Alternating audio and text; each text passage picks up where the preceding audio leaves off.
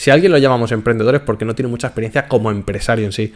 Aunque seas emprendedor, puedes triunfar y competirle de tú a tú a empresas que llevan eh, mucha experiencia.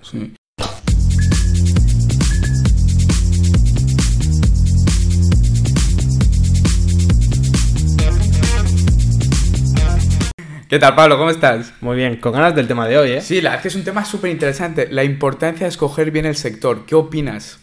Hombre, yo creo que a día de hoy, con la, dificultad, las barreras de entrada de todos los sectores, lógicamente los competidores cada vez son más fuertes y las empresas, si nos fijamos, consolidan mejor su posición en el mercado.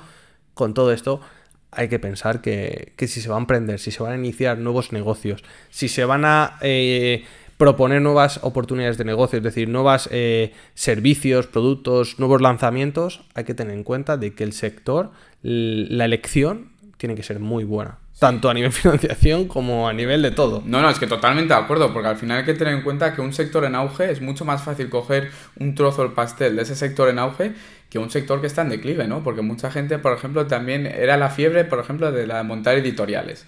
No hubo una época donde, venga, las editoriales sí dan mucho dinero, tal.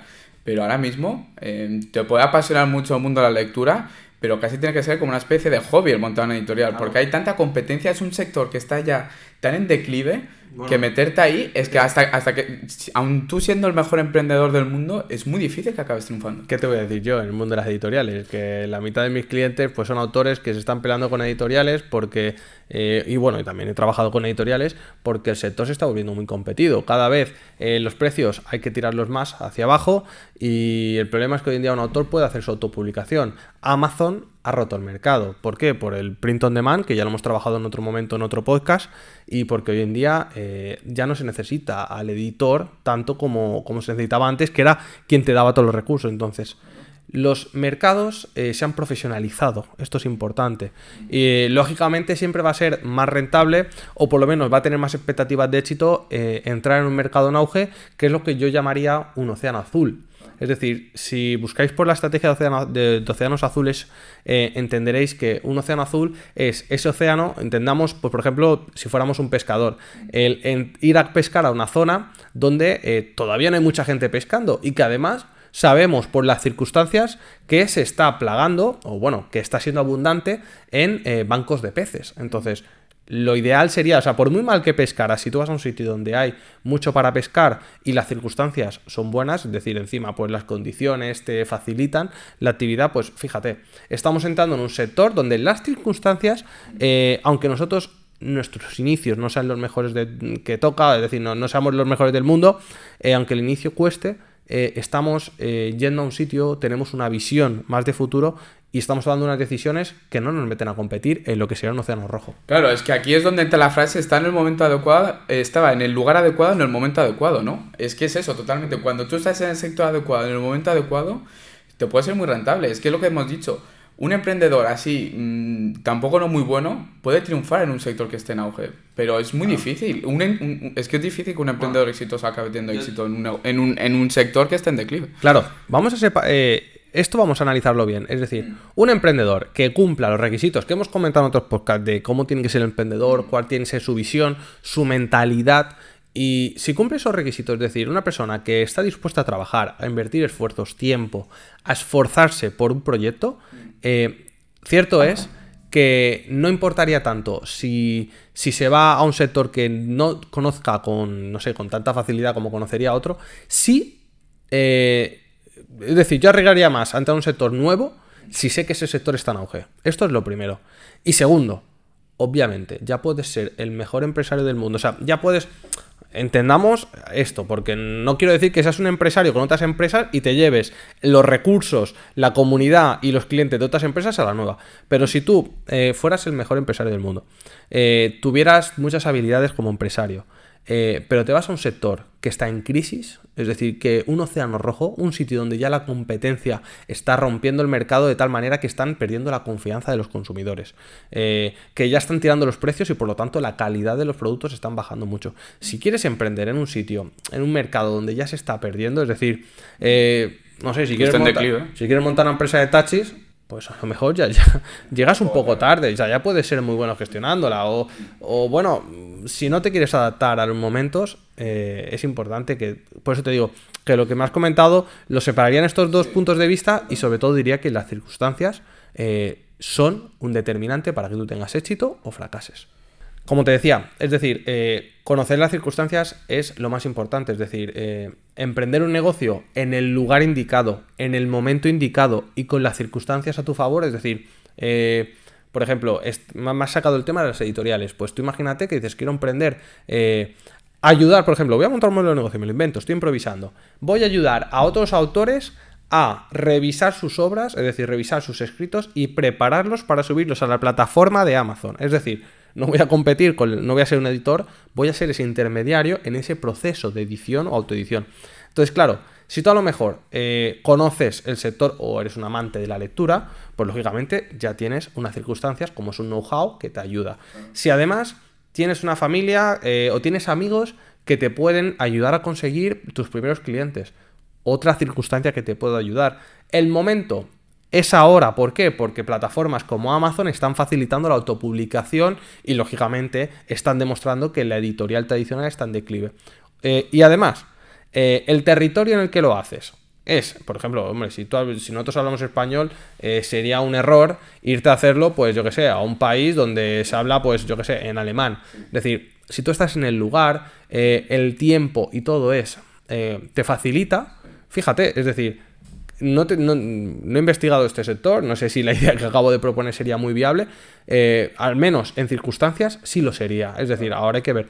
Todo esto hace que no necesites eh, los mismos recursos para arrancar, ni la misma financiación. Muchas veces el propio sector te ayuda a autofinanciarte de esa manera, porque las barreras de entrada ya las has superado. Pero me gustaría hacer también aquí un pequeño inciso, que es muy importante tener en cuenta, un sector en auge o un océano azul tampoco no es un sector donde no haya competencia. Porque eso es muy importante tenerlo en cuenta. Si no hay competencia, es que algo huele raro. O sea, sí que hay algunos competidores, igual esa es una fase inicial. No, si, no hay si crees que no hay competencia, ¿por qué no has investigado bien? Claro, no, no, pero independientemente, si tú tienes una idea en un nicho que te acabas de inventar, por ejemplo, en un sector que, está reinventando la rueda. Si no hay competencia, Juan, es porque ese sector no existe. y si no existe, porque tú vas a crear la demanda. O, o, ya ha habido gente que se ha metido y ha visto que no es rentable. Entonces hay que tener mucho cuidado con eso, decir, ah, no, Océano Azul es que de repente reinvento todo y creo algo nuevo por completo. No, no, muchas veces no reinventa la rueda. Aquí estamos hablando de sectores rentables por su pronóstico de crecimiento y porque a largo plazo y en la actualidad te ofrecen márgenes de beneficio muy interesantes para tú meterte, ¿sabes? Que luego a largo plazo se puede volver un océano más rojo, que eso ya lo comentamos en otro podcast, lo de los océanos azules, los océanos rojos, pero sí que para detectar un buen, un buen sector hay que tener muy en cuenta pues la capacidad de crecimiento, en qué fase está, si está en una fase más madura o en una fase un poco más joven, la rentabilidad que te ofrece, los márgenes iniciales, que eso te da, te da permiso a equivocarte un poco, ¿sabes? porque en un principio te vas a equivocar, todo el mundo nos equivocamos. Entonces, cuando te permite ofrecer unos márgenes un poco más altos, te permite equivocarte con un poquito más de soltura, o sea, que no te afecte tanto. Mira, por ejemplo, ahora así, improvisando, se me ocurren dos, tres ejemplos de lo que comentas. Por ejemplo, eh, en otro podcast hemos hablado de, me comentaste un, amigo que se dedicaba al mundo del golf. Es decir, eh, quien, haya escuchado ese podcast o nos haya visto ahí, eh, entenderá que todas las circunstancias que rodeaban a esta persona, de haber sido un deportista de élite, lógicamente propiciaban que él, en el mercado en el que entrara, aunque hubiera sido competido, él hubiera sido un buen competidor. Pero si además crea mercado o está en unas circunstancias en las cuales él dice, oye, yo noto, detecto unas necesidades que ahora mismo no están cubiertas, por lo tanto las cubro. Ahí es un ejemplo, esto es un ejemplo de cómo aplicaríamos todo lo que estamos hablando. Eh, en el sector de marketing, por ejemplo, eh, si todo el mundo se está promocionando en Instagram, por ejemplo, o en Facebook, pues oye, eh, a lo mejor es un poco una cagada meterse a competir cuando el coste por clic, Facebook, Instagram ya te está cobrando más eh, la, por la publicidad, porque ya tienes mucho competidor pagando muy alto la puja. Entonces, a lo mejor una estrategia es que si cumplo los requisitos que estamos comentando, pues ¿por qué no me voy a iniciar en Twitter? ¿O por qué no me voy a probar otros canales? Entonces, o sea, esto es... Esto lo puedes aplicar a todo, efectivamente. y si cualquier persona sigue con un poquito de, de recurrencia eh, este podcast que estamos subiendo, eh, verá que en otros momentos hemos comentado nuevas ideas de negocio, nuevos, nuevos modelos de negocio, y verá que aplicando esto eh, tienes todo el potencial para, como decíamos al principio, aunque seas mal empresario, porque el emprendedor se convierte en empresario. Entonces, si a alguien lo llamamos emprendedor es porque no tiene mucha experiencia como empresario en sí.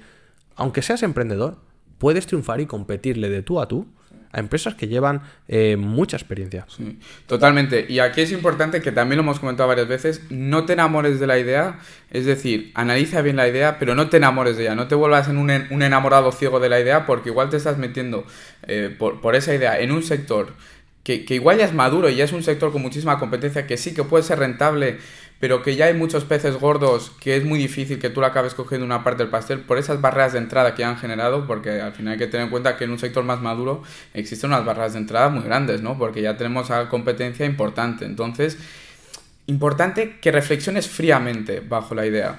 Mira, vamos a proponer, y además lo hemos comentado en otro momento, analizar KPIs. Es decir, una buena decisión sería voy a analizar parámetros, como por ejemplo eh, el crecimiento del sector. ¿Verdad? Totalmente, totalmente. Eso, eso para mí es un KPI muy importante en esa fase de estudio de mercado que me parece muy interesante lo que acabas de comentar. ¿El mercado está en crecimiento o está en declive? Es decir, eh, sí puede ser rentable en el presente, pero a largo plazo ese sector crecerá, tiene eh, amenazas, hacen, haz ese análisis DAFO. ¿Tiene amenazas? ¿La robotización o la automatización de procesos puede ser un problema ahí?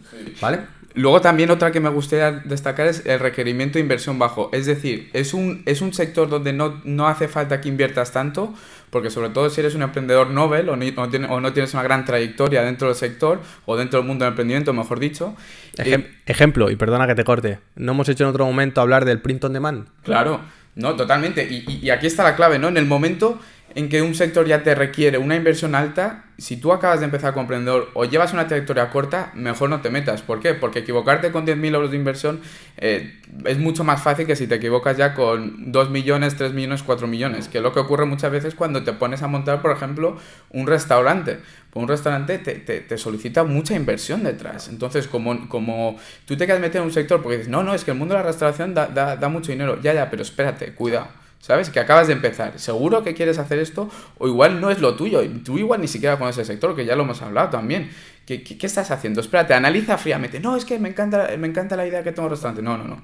Claro, te estás enamorando de tu idea y te estás equivocando. El, el KPI que has dicho, el parámetro de los costes fijos, eh, lo más bajos posibles, muy importante. Como te decía, eh, en otro momento hemos hablado del print on demand, es decir, eh, fíjate, el conocimiento, el ser una persona que investiga, que estudia, que se informa o que se rodea de personas que, que, le pueden informar y aportar este conocimiento. Es decir, nuestros clientes toman la decisión de rodearse de nosotros, por ejemplo, para tener esa, ese pensamiento innovador. Entonces, el hecho de tú saber qué sectores pueden crecer y qué tecnologías están ayudando, pues por ejemplo, el caso del print on demand que lo comentábamos, utilizas las tecnologías, la automatización, la evolución del sector en la moda para poder emprender a costes fijos. ¿Que te equivocas? No te preocupes, porque estás emprendiendo con un coste muy fijo, pivotar no cuesta mucho dinero. Es decir, es otro ejemplo de cómo eh, el KPI tienes que intentar emprender en parámetros donde el coste fijo sea sí, lo más bajo posible. Claro, claro, totalmente. Y luego también influye, lógicamente, aparte del sector, luego el lugar geográfico, ¿no? Eh, si, por ejemplo, si, si el lugar donde vas a emprender está en crecimiento o no.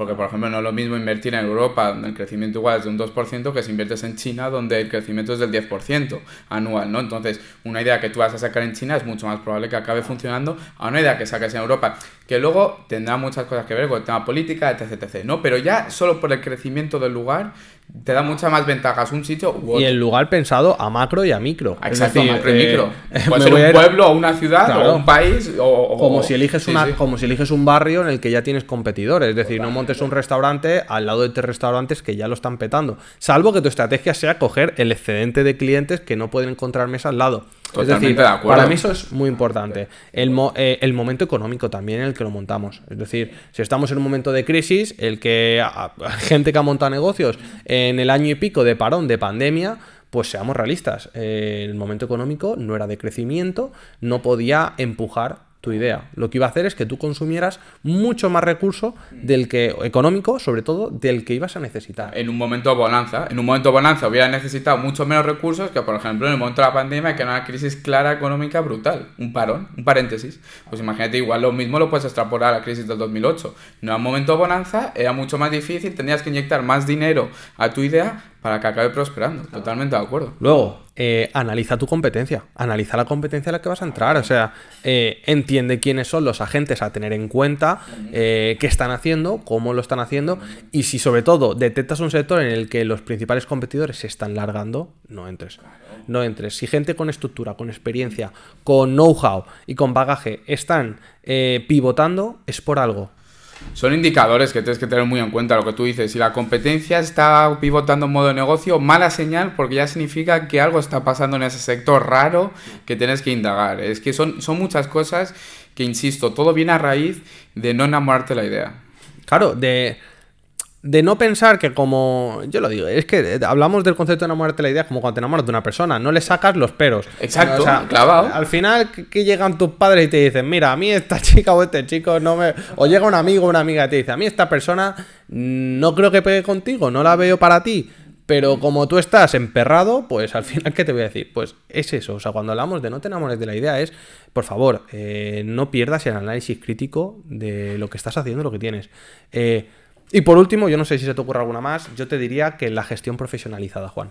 Es decir, eh, en, el, caso en el que comentábamos sobre tu amigo que eh, del tema del golf, que al final se había profesionalizado, fíjate, eh, si tú encuentras un sector o tu idea de negocio, tu modelo de negocio, lo puedes llevar a un, a un nicho donde la gestión no está muy bien profesionalizada, me, me, explico, es decir, donde tú a lo mejor dices, oye, yo voy a hacer innovaciones, voy a hacer cambios en los cuales eh, me va a permitir tener ventajas competitivas. Yo qué sé, en el sector de las gestorías, es decir, si toda la vida pues las empresas han sido llevadas ticando facturas manualmente y tú vas a poder entrar a competir con una gestoría online, por ejemplo, dices, mi modelo de negocio va a ser una gestoría, una asesoría online.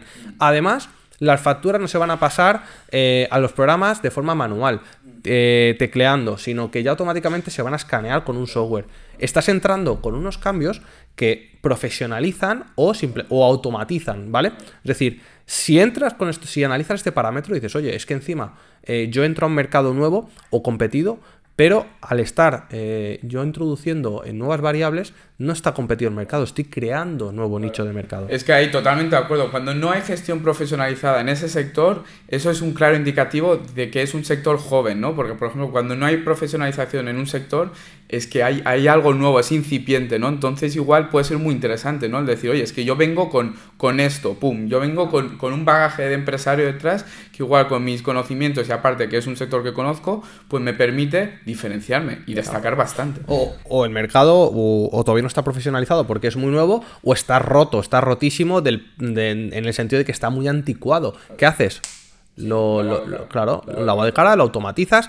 El ejemplo, pues yo que sé, Uber eh, es, es, un caso en el que un sector muy saturado, le damos un lado de cara, cambiamos el modelo de negocio, BlaBlaCar, Cabify, eh, Globo, es decir, eh, también se me ocurre, pues, yo que sé, Netflix, con el mundo de, del contenido, de no tener tú que comprar una película o alquilar un DVD, sino que ya directamente el contenido está en la nube y tú pagas por verlo. Es decir, lavados de cara a sectores que ya se han quedado muy obsoletos. Esto puede ser un buen, un buen KPI, un, un, buen parámetro a investigar y que te pueda decir, oye, adelante. Pues Pablo, yo creo que acaba de salir otro podcast muy interesante. No sé si quieres aportar algo más. Bueno, yo, al final... estoy contento con lo que se ha comentado. No sé si quieres aportar. Sí, no, yo al final diría que el mejor complemento a este vídeo o a este podcast sería eh, los que hemos estado hablando. Eh, OnlyFans también, que es un buen ejemplo de un modelo de negocio que podía estar saturado, que en vez de querer ser una red social, encontró cuál podía ser la necesidad que él quería cubrir, o sea, innovar.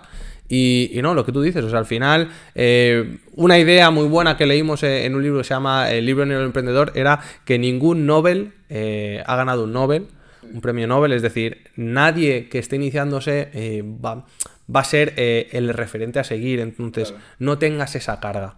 Es decir, si ningún futbolista a los dos años va a ser ya una estrella, entonces no quieras serlo porque no es tu momento, todavía no tienes todo y, que esa presión no la tengas. Entonces, si eso te lo llevas al emprendimiento, creo que... Emprende con alegría y emprende con sensatez. Y disfruta lo que haces. O sea, caminante en el camino, camino se hace al andar. Sí, así que nada, chicos, ya sabéis. Eh, si podéis suscribiros al canal, eh, dejar un me gusta, que a nosotros nos ayuda muchísimo. Dejar en comentarios, ¿no? Claro, si creéis que no hemos comentado algo o os ha pasado algo y decís, oye, igual este otro KPI, otro, otro parámetro yo lo recomendaría lo que queráis. Cualquier cosa, cualquier cosa, cualquier tema, cualquier cosilla que queráis aportar en los comentarios, bienvenido sea.